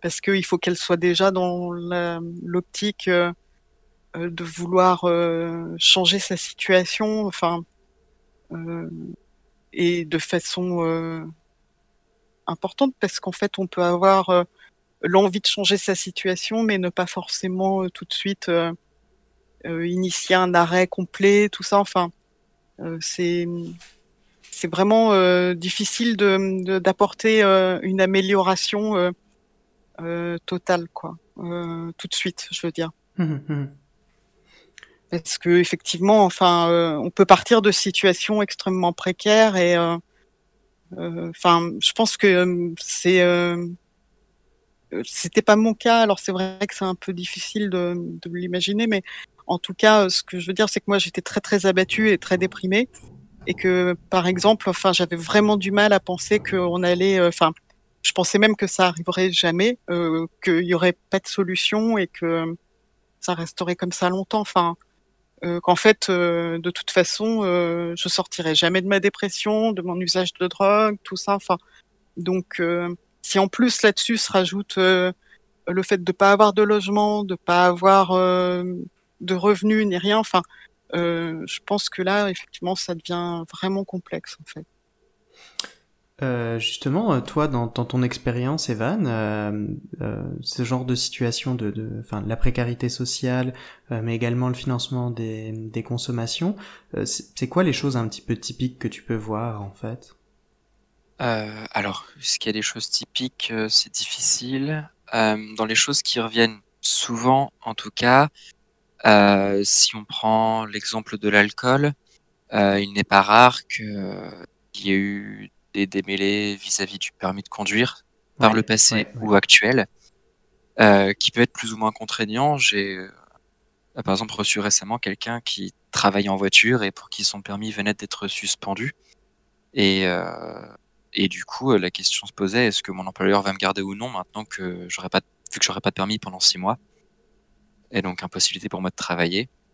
Donc c'est une question qui, même sans aller jusqu'à des choses très graves entre guillemets, peut déjà euh, poser de nombreuses difficultés. Euh, sur le plan social, les choses que je peux rencontrer et qui mettent assez rapidement en difficulté finalement, euh, vu qu'on parle de soins, c'est une couverture santé incomplète, avec donc des droits de sécurité sociale qui sont ouverts, mais on ne sait pas trop comment ils sont tenus finalement, et et puis une absence de complémentaire santé, ce qu'on appelle la mutuelle, puisque finalement, euh, eh ben, ce, que j'ai l'impression, peut-être que je me trompe, mais quand les produits sont si présents, penser à autre chose, c'est compliqué, notamment réussir à faire des démarches qui sont déjà quand on a toute sa force mentale tournée vers là, c'est compliqué, je trouve. Alors, si en plus les produits viennent parasiter, c'est certain que c'est très complexe. Et, euh, et c'est là où moi je me retrouve assez rapide. Enfin, c'est là où je suis ravi d'avoir une collègue euh, euh, à la fois très agréable et très compétente, c'est que bah, très vite pouvoir avoir des soins et j'irai sur le plan financier du terme, pouvoir avoir des soins avec le nerf de la guerre dans cette situation souvent. En tout cas, ça m'arrive de plus en plus souvent qu'on m'oppose, ou mes docteurs, je vais pas pouvoir payer ça ou je pourrais pas revenir parce que la consultation est trop chère, alors même que c'est une consultation d'hôpital, euh, donc il n'y a pas de dépassement, il n'y a pas de choses comme ça. Euh, c'est certain que là, voilà, c'est souvent un des premiers freins. Et si j'avais pas cette collègue euh, assistante de service social, je serais énormément en difficulté. Et la personne en face de moi, encore plus, bien évidemment. Oui. Donc euh, c'est euh, c'est les points, c'est le point que je rencontre le plus, en effet, l'absence de couverture sociale et et le permis qui a été suspendu voire annulé. plus rarement, il y a eu des peines de prison avec ou sans, enfin ferme ou de sursis mais qui ont, je trouve, moi en tout cas, j'y attache une importance moins grande euh, sur la peine en soi, plus sur ses conséquences à long terme. Parce que finalement, moi qui ai eu de la prison il y a 5 ans, si maintenant la personne est bien insérée, ça m'intéresse peu, je trouve, personnellement. Euh, c'est de l'histoire ancienne, très bien, et ça forge, ça va forcément laisser des traces sur la, la façon de penser, sur la psyché, sur les, la, euh, ça laisse des marques d'aller en prison, mais c'est moins prégnant dans mon premier entretien et dans mes soins, je trouve, que s'il y a des dettes, en effet, ou, ou, pas, de, pas de sécu, concrètement. Moi, dans le... Euh, ouais, vas-y. Enfin, voilà. Et, euh... et voilà, pour le, pour le point social, c'était vraiment ça, en effet. Euh, c'est vrai que c'est pas forcément évident d'en parler, mais je rebondis vraiment sur l'importance d'être entouré. Et, si euh, je m'adresse peut-être plus à mes collègues qui seraient en libéral, euh, ou dans les structures où il n'y a pas des centres de services sociaux dans, le coin, il y a le, les, centres de services sociaux, je dirais, communaux, de secteurs qui, peuvent, être de, très bonne aide également. Même si ces personnes ont moins l'habitude de travailler dans la dictologie, ça peut quand même apporter une grande aide sur le plan, bah, en effet, avoir des aides pour un logement, avoir une ressource financière auquel euh, je ne savais pas qu'elle existait. Ça m'est arrivé par exemple cette semaine pour une, une personne jeune, euh, trop jeune pour le RSA par exemple, où, du coup je j'avais aucune idée de ce qu'on pouvait mettre en place, et ben ma collègue à centre service social a tout de suite pensé à telle ressource qu'on pourra mettre en place et ça va ça va beaucoup aider. Aussi dans le dans le financement, alors enfin bah, à nouveau, je, je, maintiens que faire le premier entretien avec euh, moi pareil, je je fais pas le premier entretien euh, sans l'assistante sociale du service, mais c'est vrai que dans le dans le financement des consommations aussi pour moi le problème il y a en quoi le financement de ces consommations euh, vont être un frein à l'arrêt. Euh, je pense notamment au cas d'un usager que j'ai reçu cette semaine, qui est encore endetté vis-à-vis du milieu, qui a dû pour payer sa consommation vendre du produit et qui se retrouve avec encore euh, des sommes considérables à rembourser à son grossiste. Et puis bah voilà, du coup pour pouvoir rembourser des sommes comme ça, il va falloir faire du deal, si on fait du deal, c'est qu'on a du produit à disposition, et du coup, bah, si on a du produit à disposition, c'est qu'on va consommer. Puis ça, il y a déjà ce frein. Ou après aussi, bah, euh, je pensais finalement euh, à la situation d'une autre personne que j'ai pris en charge, qui finalement, euh, pour financer ses consommations, est devenue travailleuse du sexe. Et pour tolérer finalement le travail du sexe qu'elle vit extrêmement mal, bah, consomme par-dessus. Et du coup, bah, pour arrêter, enfin, euh, enfin, je veux dire, actuellement, il n'empêche que le travail du sexe, euh, bah, c'est quand même ce qui lui permet d'être à l'équilibre euh, financièrement, de fonctionner. Puis c'est le milieu dans lequel elle fonctionne depuis une dizaine d'années, et bah, c'est très difficile de, de, de remettre en question l'un sans remettre en question l'autre. Et puis en même temps, bah, c'est ce qui permet d'accéder à un certain équilibre actuellement. Donc, je trouve c'est c'est toujours c'est important d'aborder cette question du financement, mais après c'est vrai que bah, on se met assez vite face à d'autres difficultés. Puis après à nouveau, euh, moi je pense que c'est aussi important. Enfin, il y a des personnes qui n'ont pas envie d'en parler, puis ça c'est ça c'est un droit aussi. Hein. Mais je dirais que c'est vraiment, je trouve en tout cas toujours la question du financement, je trouve c'est toujours un moment très très riche pour mieux comprendre la complexité de la, de la vie des personnes qu'on va prendre en charge. Complètement. Exemple, euh, j'en ai parlé. Euh, vraiment, les rares fois où j'en ai vraiment parlé, c'est des moments où je me suis fait arnaquer euh, un moment, on m'a volé de l'argent euh, beaucoup et euh, ça m'a vraiment pénalisé parce que j'avais beau avoir un travail, il y a un moment, en fait, la consommation coûte cher et ça, ça s'impacte forcément quand même. Et en fait, du coup, se faire voler par-dessus, ça devient compliqué. Et d'autres moments, en fait, j'en ai parlé aussi à, à, ma psychologue parfois sur le côté un peu euh, pesant des dealers euh, quand on est une femme et euh, de toujours ramener ça à la négociation sexuelle en fait. c'est forcément ben non, c'est pas la peine de payer.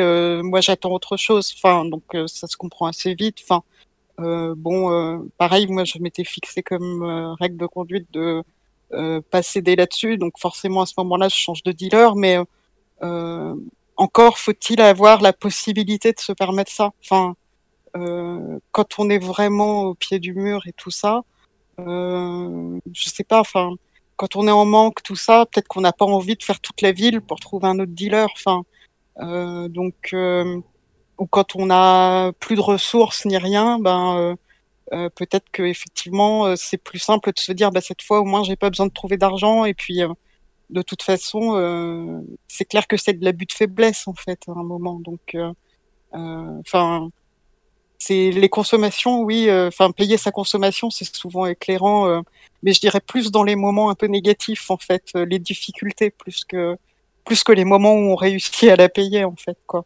Alors moi, ce qui m'avait énormément interpellé aussi la dernière fois qu'on a parlé de ces questions de justement de du harcèlement que tu peux recevoir, enfin subir de certains dealers. Euh, et puis tu disais, oui, de toute façon, quand on est une femme, on va vers le deep web pour se fournir des stupéfiants.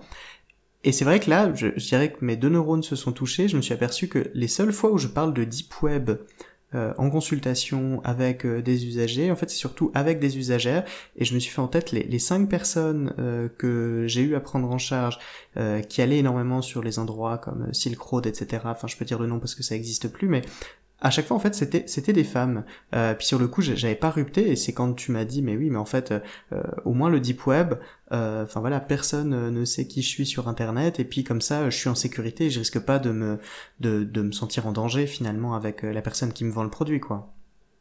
Ben enfin moi je sais que c'est vraiment c'est venu d'un moment d'usure où je sais pas la même semaine j'ai eu plusieurs personnes distinctes enfin euh, je vais pour euh, demander bon euh, c'est à combien il fait ses tarifs et ouais mais là j'ai pas besoin d'argent je veux autre chose. Bah ouais mais en fait moi je veux vraiment payer en fait quoi. Et le mec changeait pas d'avis donc bon j'ai changé de personne mais en fait j'imagine combien ça peut être usant pour des gens qui n'ont pas le recours de pouvoir aller sur le deep web d'être confrontés à cette situation enfin. Et puis parfois ça doit marcher parce que quand on n'a vraiment pas d'autre solution, ben on finit par céder en fait. Donc euh, euh, moi j'ai vraiment, enfin je me sens vraiment euh, euh privilégiée d'avoir pu m'en passer en fait parce que je pense que c'est destructeur en fait de de devoir céder à un chantage sexuel quoi. Donc c'est vrai que le deep web c'est quand même plutôt réconfortant en soi. Enfin euh, c'est vrai qu'il y a un court moment où euh, le vendeur a, a, la, mon adresse en fait, mais euh, c'est dans son intérêt de la supprimer aussi après la transaction. Donc, et puis en fait, quand bien même, enfin, au moins, je suis à peu près sûr qu'il va pas venir jusque chez moi. Enfin, donc. donc voilà, enfin, c'est pas aussi, on est moins confronté à des, des scénarios pénibles et, et glauques, quoi. Hmm. Alors sur les questions en tout cas de, genre euh, et de consommation, euh, c'est vrai qu'en tout cas sur Twitter, euh, on en a parlé justement en préparant cette émission. Enfin pour moi, la personne que je trouve très intéressante à suivre sur le sujet, c'est du coup la docteure, euh, enfin chez moi on dirait la doctoresse euh, Fatma Bouvet de la Maison Neuve, euh, qui est présidente de l'association Addictel, euh, qui sensibilise notamment sur ces questions. Enfin, chers collègues, si vous m'entendez, je serais très honoré de pouvoir vous recevoir ici pour discuter de ces questions-là. Euh, voilà, donc en tout cas, je dirais que c'est assez intéressant euh, tout, tout, son travail.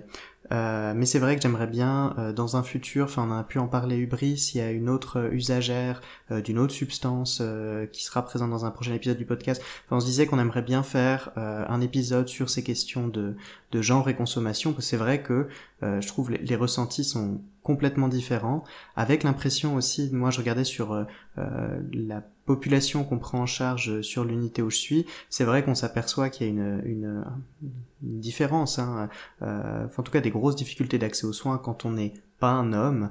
Euh, finalement, les hommes, c'est, euh, je dirais, deux tiers des usagers, mais en même temps, ils représentent, en tout cas pour notre service, euh, les trois quarts des personnes qui accèdent aux soins. Je pense que ça veut bien dire que, euh, effectivement, quand on n'est pas un homme, euh, c'est je pense la vie dans le milieu doit être beaucoup plus compliquée et l'accès aux soins aussi euh, pose problème. Donc je pense que c'est des questions que j'aimerais bien qu'on puisse euh, aborder ici. Euh, Peut-être euh, le dernier point aussi que je voulais aborder sur justement ce début de traitement, hein, puisque bah, euh, lors d'un premier entretien, j'entends avec euh, Evan, il va peut-être y avoir l'introduction d'un traitement. La question, j'y pense, et, ça s'est posé pour moi pas plus tard que cette semaine, euh, j'étais d'astreinte et euh, l'interne euh, à l'hôpital sur place m'appelle parce que euh, une personne revient de fugue, a consommé de l'héroïne à l'extérieur et arrive à l'hôpital et demande son traitement de substitution, traitement agoniste opioïde. Et l'interne au téléphone, ne sachant probablement pas qu'il avait un addictologue au téléphone pour le superviser, me dit oui mais vous rendez compte, telle personne on peut pas lui faire, enfin euh, elle dit qu'elle a pas consommé, mais moi je lui fais pas confiance, etc. Puis bon bah, voilà donc euh, du coup on a pris un petit time out pour refaire les bases de euh, l'accès aux soins, tout d'abord ne pas nuire, mais en même temps respecter les droits humains fondamentaux, etc. Donc il y a eu un recadrage sérieux. Euh, mais c'est vrai que je m'aperçois, voilà, pour, pour, des gens qui sont euh, hors milieu spécialisé, donc c'est-à-dire ni concernés euh, euh, autant côté soignant que côté soigné, la question de la confiance. puis après, finalement, c'était ce à quoi me renvoyait cet interne, c'est mais vous, pourquoi, pourquoi vous décidez de faire confiance, etc. Puis j'étais assez, assez mal pris parce que je pense, bah, se faire confiance, je pense qu'il y a une grosse question de feeling. Euh, mais j'aurais bien aimé avoir euh, votre point de vue à tous les deux sur euh, comment on décide qu'on va faire confiance à la personne en face de nous, puis surtout sur sur quoi on peut se faire confiance? La, la confiance en général, je pense, c'est assez flou, mais pourquoi est-ce que sur cette question de traitement, on va décider ou pas de se faire confiance? Moi, je me demandais, enfin, bah, déjà pour toi, pour toi, Hubris, même si je t'ai beaucoup sollicité pendant cet épisode, enfin, à quel moment toi tu décides que tu vas faire confiance aux, aux soignants en face?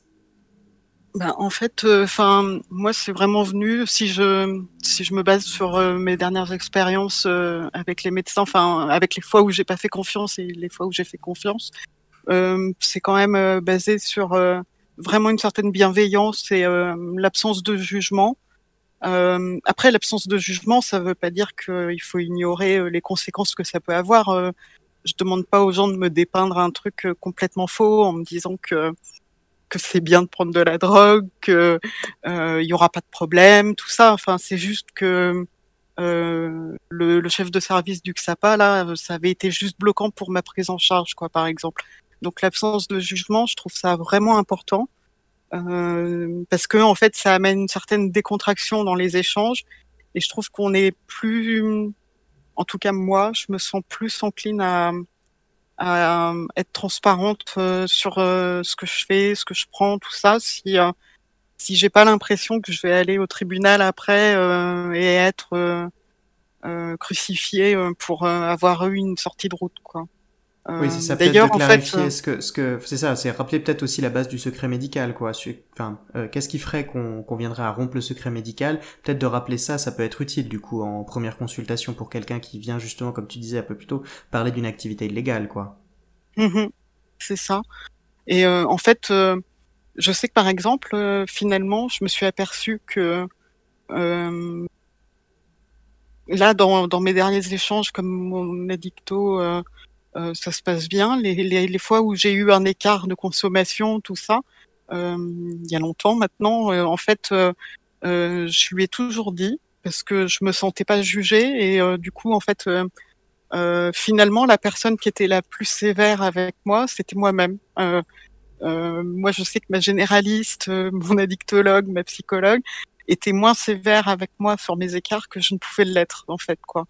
Euh, parce que finalement, en fait, euh, ben je sais pas, j'avais sans doute aussi plus d'attentes, mais euh, euh au moins cette bienveillance, tout ça, le fait de pas surrajouter à, à ce que je pouvais éprouver, ça m'a vraiment tranquillisé et ça m'a conforté dans le fait que je pouvais faire confiance et que du coup, en fait, qu'il n'y avait pas de de choses à cacher en fait quoi. Parce qu'en fait je pense que euh, c'est ça en fait le problème, c'est que si on s'inscrit dans une relation où on va se cacher des choses, ben en fait, euh, on n'a pas fait toute l'entièreté du chemin en fait dans la relation, parce que finalement, euh, on peut se mettre en danger et le soignant ne le sait pas.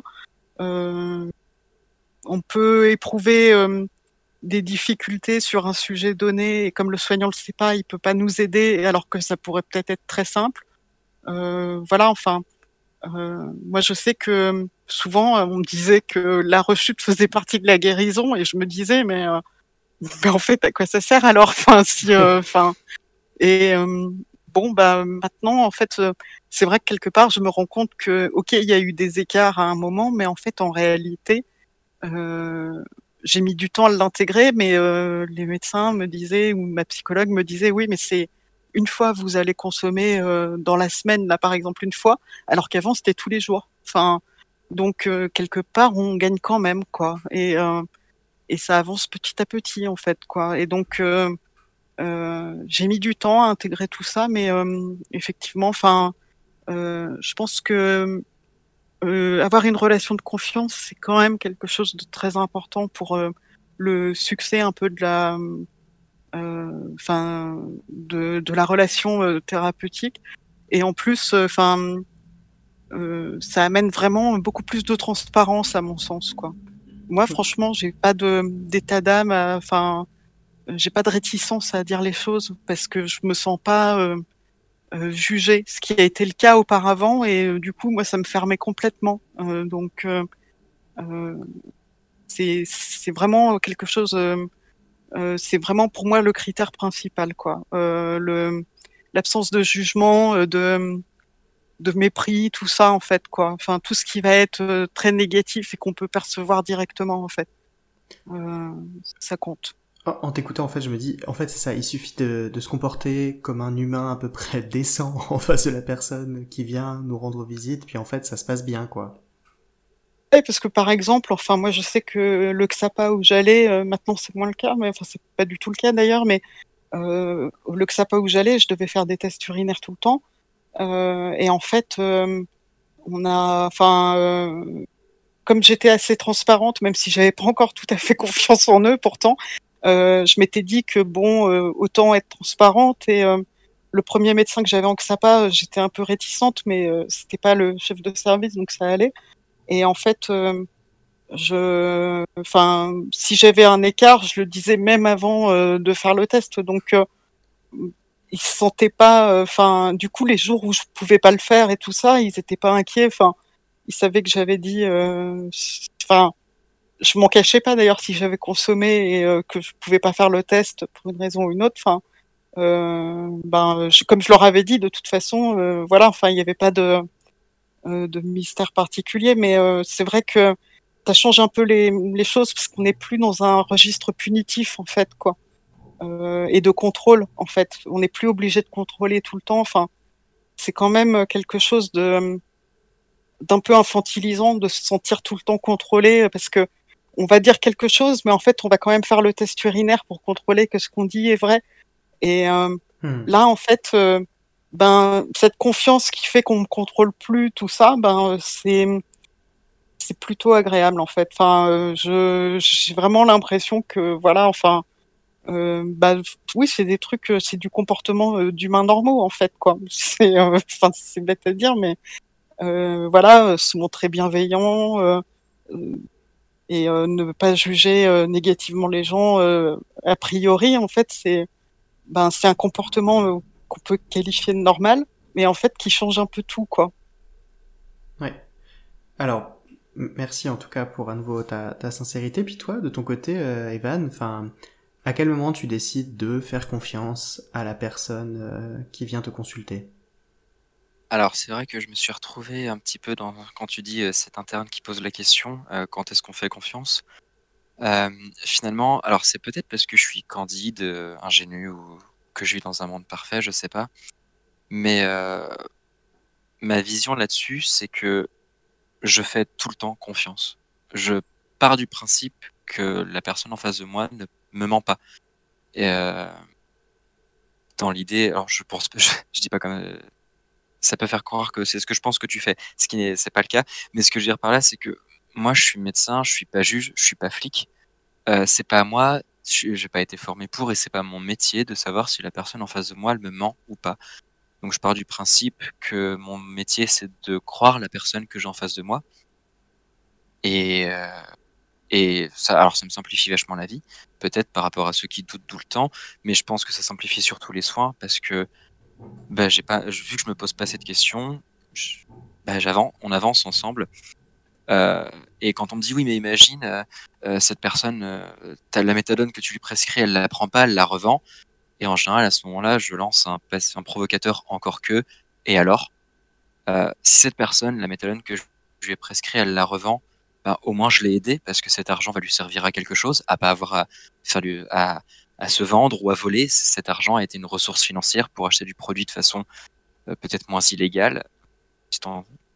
Donc bah, j'ai quand même aidé cette personne. Et puis ça a quand même été un contact éditologique, ça a quand même été un moment où on a pu parler ensemble, faire un abord médical, faire un abord social, parler de réduction des risques, montrer que justement le jour où, où cette personne sera prête, et eh ben on sera là. Euh, et au moins, ça a été un temps de soin. Et donc, tant que le, tant qu'on le fait sans mettre en danger la personne, donc médicalement en se mettant en sûreté, en risquant pas l'overdose ou autre chose, euh, je pars du principe que bah, moi, je dois croire. Donc, euh, je me pose pas la question quand est-ce que je fais confiance? Je fais confiance dès la première consultation. Et pour rebondir sur euh, la question des toxicus, euh, de la recherche urinaire de toxiques, pardon, que, mentionnait Ubris, finalement, personnellement, j'en fais qu'un seul, c'est le jour où j'initie le traitement.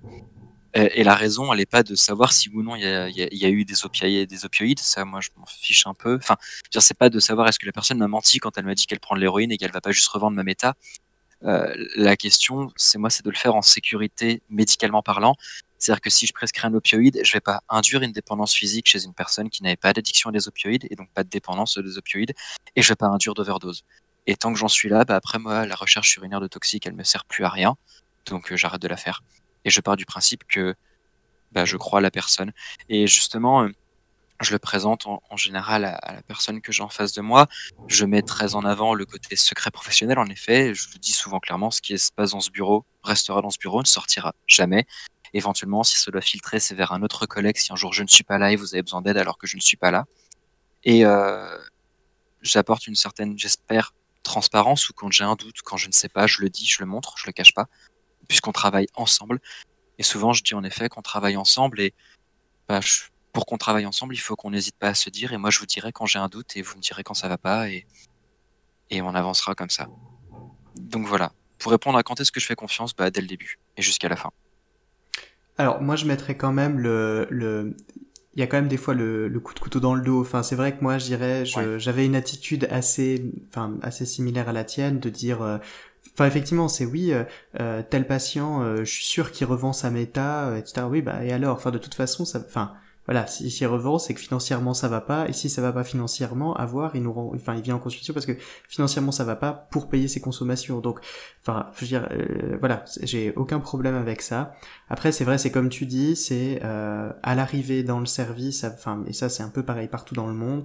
Avant la première remise de traitement, on fait cette prise urinaire pour vérifier qu'il y a bien du produit à bord, euh, dans le sens qu'effectivement on risque de tuer la personne, si, parce qu'en fait les doses d'introduction de traitement agoniste opioïde, de traitement de substitution, euh, sont des doses létales pour un individu naïf. Donc je pense l'idée c'est de vérifier avant la première prise que effectivement on n'est pas face à un sujet naïf. Et puis aussi parce en fait mon propos c'était vraiment quand que ça passe, c'était euh, à chaque fois que je m'y présentais j'avais un contrôle. Oui, non, mais ça, j'entends que dans certains centres ils font ça, etc. Après voilà, moi je, on Parce que sinon qu'il y en ait qu'une pour, euh, enfin celle-ci, euh, je la conteste pas. Euh, enfin, c'est mieux effectivement de pas tuer les gens. Enfin, ça, ça, me paraît pas mal. mais je dirais ça, c'est, c'est pour moi ça a été, enfin, je trouvais ça un peu. à nouveau, je faisais ça juste en me disant, bah voilà, telle personne vient, elle est en manque, ça fait plusieurs jours qu'elle a pas consommé. Euh, je remets pas en question la dépendance parce que j'ai des critères francs, mais effectivement, il faut faire la prise d'urinaire pour vérifier que on n'est pas à distance d'un sevrage et qu'on est, on, on pourrait potentiellement tuer la personne. Mais c'est vrai que je me suis mis à être un peu méfiant du jour où en fait euh, une personne que je recevais euh, s'est carapaté en fait au moment de la, de la prise urinaire. Et puis euh, il s'est trouvé que euh, un autre usager du centre m'a dit ah bah tiens euh, un tel je le connais il vend du produit à tel endroit de la ville mais il est pas consommateur.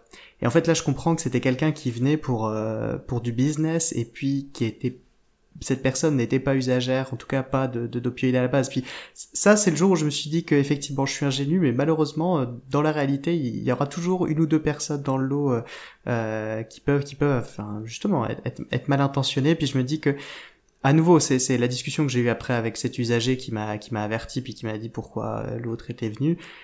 Et, et, et c'est là aussi où j'ai pris conscience que en fait c'est pas c'est pas c'est pas mon ego qui doit se sentir blessé dans ce moment-là, mais c'est aussi que finalement, en termes, en, tant que soignant, on doit aussi assurer euh, la sécurité du groupe, euh, des gens qui viennent en tout cas bénéficier de nos soins, et que bah, je dirais que ces personnes, c'est des personnes vulnérables et euh, typiquement ce qui s'est passé après le premier épisode de l'émission où dans TDM, Ubris, il y a quelqu'un qui débarque. Puis ça, je dirais que c'est la partie où pour moi maintenant, j'ai finalement, s'il si, y a un moment où je dois me méfier de quelqu'un, c'est effectivement quand il y aura des histoires de business et puis surtout quand euh, une personne pourrait profiter de la vulnérabilité des autres personnes que je prends en charge. Je dirais que c'est là où pour moi maintenant je mets quand même, euh, après avoir eu euh, deux trois expériences un peu malheureuses avec des avec des des, des, des revendeurs, où là finalement maintenant la méfiance que j'ai c'est clairement pour protéger le, le reste du groupe quoi. mais mais voilà. Enfin, ouais. ouais.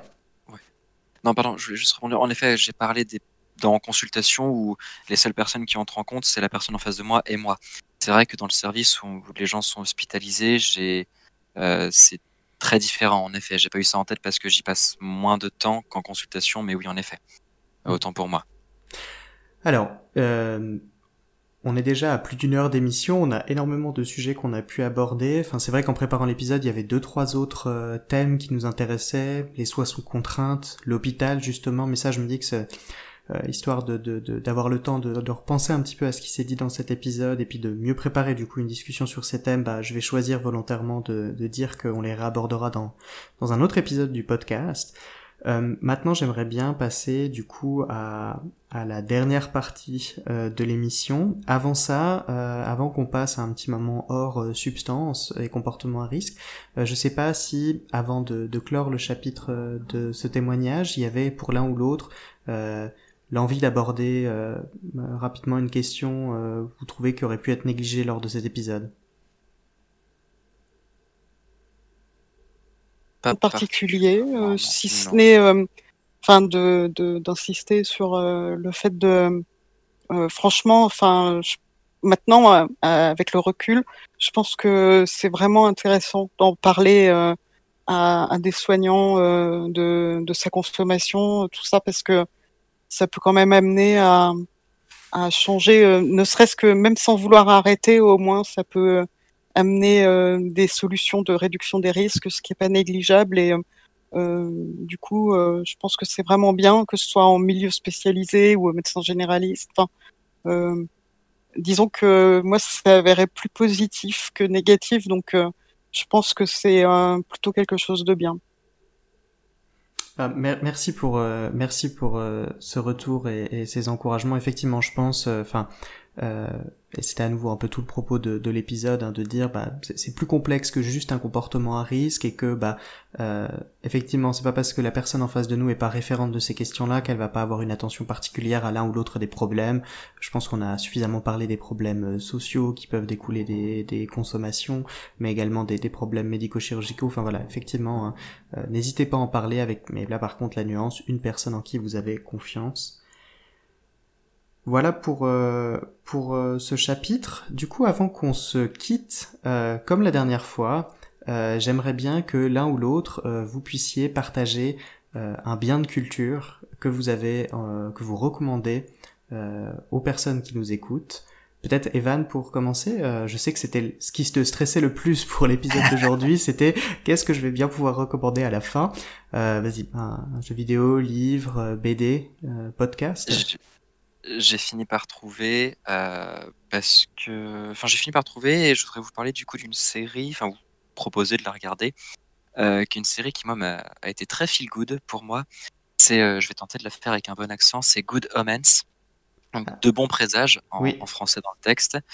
donc une série adaptée du roman du même nom, coécrit par Terry Pratchett et Neil Gaiman, sans doute. je manque à tous mes à tous mes, mes obligations. Je cherche en même temps en direct.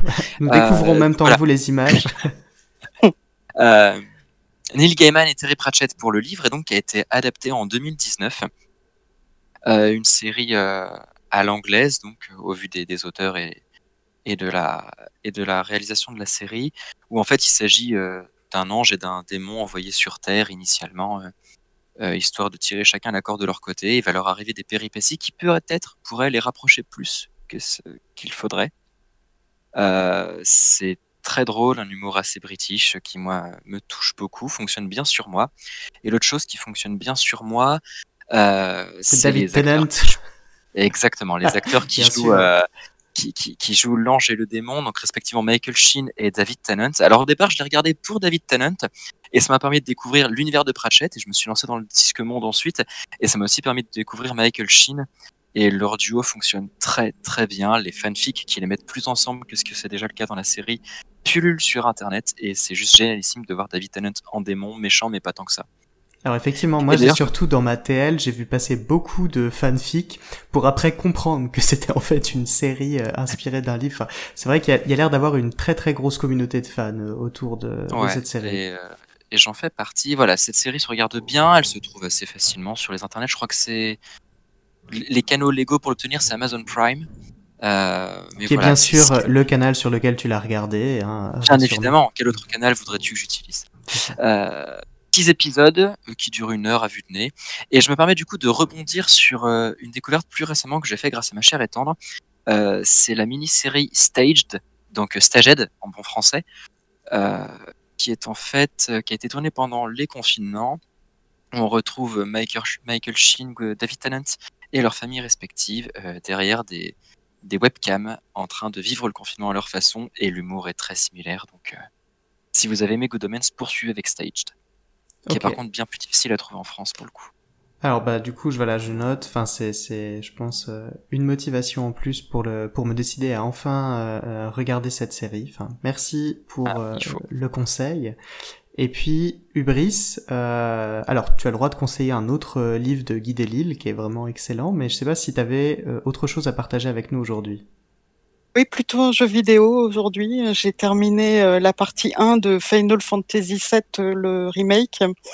Euh, moi, j'avais adoré le Final Fantasy VII première version qui était paru en 1997 où j'étais adolescente en fait et ça avait été vraiment une découverte totale et en fait quand le remake a été annoncé, j'ai acheté la console exprès pour pouvoir y jouer. Bon, malheureusement, il a été repoussé de, de 3 ans facilement. Donc bon, j'ai joué à d'autres jeux en attendant, mais c'est, je l'ai attendu longtemps. là, j'ai fini en fait la première partie et bon, j'avoue que j'ai été quand même je savais pas que c'était en deux parties, alors j'ai l'impression d'avoir été un peu floué. Mais euh, bon, bah du coup maintenant il faut que j'attende la deuxième partie. Mais euh, en tout cas la première partie, je dois admettre que bah il est quand même assez somptueux et euh, c'était quand même pour moi assez émouvant de retrouver l'histoire et les personnages qui m'avaient tant plu il y a je sais pas 20 ans peut-être maintenant, je sais pas, un peu plus peut-être même. Donc c'est c'est quand même touchant. Alors pour les alors, je n'ai pas fait euh, le premier Final Fantasy, même si euh, voilà, je, je, vois un peu les personnages. Je sais qu'il y a un mec qui s'appelle Sephiroth qui est pas gentil. Euh, c'est ça. Voilà. J'ai très mal résumé. Euh, c'est un peu plus que complexe. Vous avez le droit de lâcher un OK boomer après. Euh, mais du coup, je me demandais, voilà, pour, pour les gens qui n'ont pas euh, vécu la hype justement fin des années 90, début des années 2000 moi je me sens pas de me lancer dans un gigantesque JRPG mais euh, on m'a dit que effectivement le remake était un peu plus tonique. Enfin est-ce qu'on est plus dans quelque chose d'un action RPG comme un Zelda ou euh, ou euh, non non faut quand même se préparer à de très très longues heures de jeu pour pouvoir farmer et puis avancer dans le jeu? En fait, j'ai pas mis très très longtemps pour faire cette partie 1, alors qu'en fait, effectivement, le, en 97, j'avais été, bah, j'étais puriste, hein, je faisais les trucs connexes, tout ça, je me baladais sur la carte pendant des heures, enfin, et en plus, ce qui était troublant, c'est que euh, on rencontrait des ennemis euh, perpétuellement toutes les secondes, donc fallait lancer un combat, machin. Là, dans la partie 1, euh, c'est beaucoup plus mesuré la rencontre d'ennemis, donc c'est un peu moins chronophage. Et en plus, déjà les sauvegardes sont, il y avait des points de sauvegarde dans la première version, alors que là, on peut sauvegarder un peu n'importe quand, ce qui du coup est quand même un peu libérateur, puisque je me souviens de soirées où euh, je jouais avec mon frère et euh, en fait on comptait aller euh, dormir et puis en fait on trouvait pas de point de sauvegarde donc c'est horrible parce que plus l'heure avance plus on est fatigué mais en même temps on n'a pas envie de perdre toute la partie. Donc c'est vraiment enfin les jeux comme ça c'est toujours un petit peu piège. Et là au moins on peut sauvegarder comme on veut. Mais en tout cas l'histoire a été à la fois c'est plus tonique mais en même temps disons qu'ils je pense qu'ils ont coupé un peu les longueurs quoi. Enfin les combats, tout ça, euh, pour vraiment se concentrer sur le scénario. Euh, donc, qui quand même au départ, on a, enfin, le personnage principal intègre un groupe de terroristes, on va dire, en fait, qui, qui se, sont préoccupés par euh, l'exploitation des ressources de la terre et du coup, en fait, l'épuisement de ces ressources et donc veulent attaquer la société qui euh, qui euh, qui est à l'origine de cela en fait. Et euh, finalement, cette première attaque va, enfin, va faire rejaillir toute une histoire antérieure. Enfin, le, on s'apercevra que le passé du personnage principal euh, amène vers une quête encore plus complexe, quoi. D'accord, donc, tu, tu... Je, je, pense que du coup, je, je note que final, enfin, il y en a certains qui ont la pile de livres à côté du lit. Moi, j'ai aussi la, la, pile de jeux vidéo que va falloir que je ah décide à faire. Donc effectivement, je pense qu'il va rejoindre euh, euh, la collection de jeux à, à faire. Merci pour, euh, pour ce conseil. Pour ma part, je l'avais pas fait au premier épisode, mais je le fais aujourd'hui. Euh, j'ai, je conseille en tout cas l'émission et podcast Tataki, euh, comme la denrée alimentaire, qui est fait par la radio-télévision suisse, la RTS. Euh, je mettrai le lien en description. Ils ont sorti, donc ils ont une série, enfin, dans, Tataki qui s'appelle Flashback. Et justement, l'épisode qui est sorti cette semaine s'intéresse justement à la culture de la drogue euh, dans le milieu du rap, avec euh, la discrépance entre ce qui est annoncé dans la chanson puis la réalité de la vie des, des, des, artistes. Et puis notamment, il y avait une question avec, euh, enfin, elle faisait, la, la, présentatrice faisait euh, l'inventaire euh, des décès en lien avec des opioïdes. Puis c'est là qu'on s'aperçoit que dans le milieu du rap aux USA, il y a quand même toute une question autour. Alors c'est le, le, purple, le purple drink, hein, donc mélange codéine. Purple drink, ouais. ouais c'est ça. Avec, alors qu'ils appellent la ligne là-dedans, mais c'est ce mélange avec du soda et puis du des opioïdes. Prométhazine et opioïdes. C'est ça, ouais.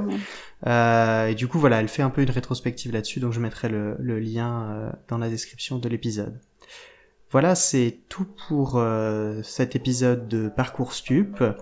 je vous dis à bientôt. En tout cas, merci encore euh, à Hubris et Evan de s'être prêtés au jeu. J'espère qu'on aura l'occasion de discuter à nouveau tous les trois. Et je vous dis donc euh, à bientôt dans un nouvel épisode de Parcours Stup. Bientôt. Merci beaucoup, à bientôt. À bientôt.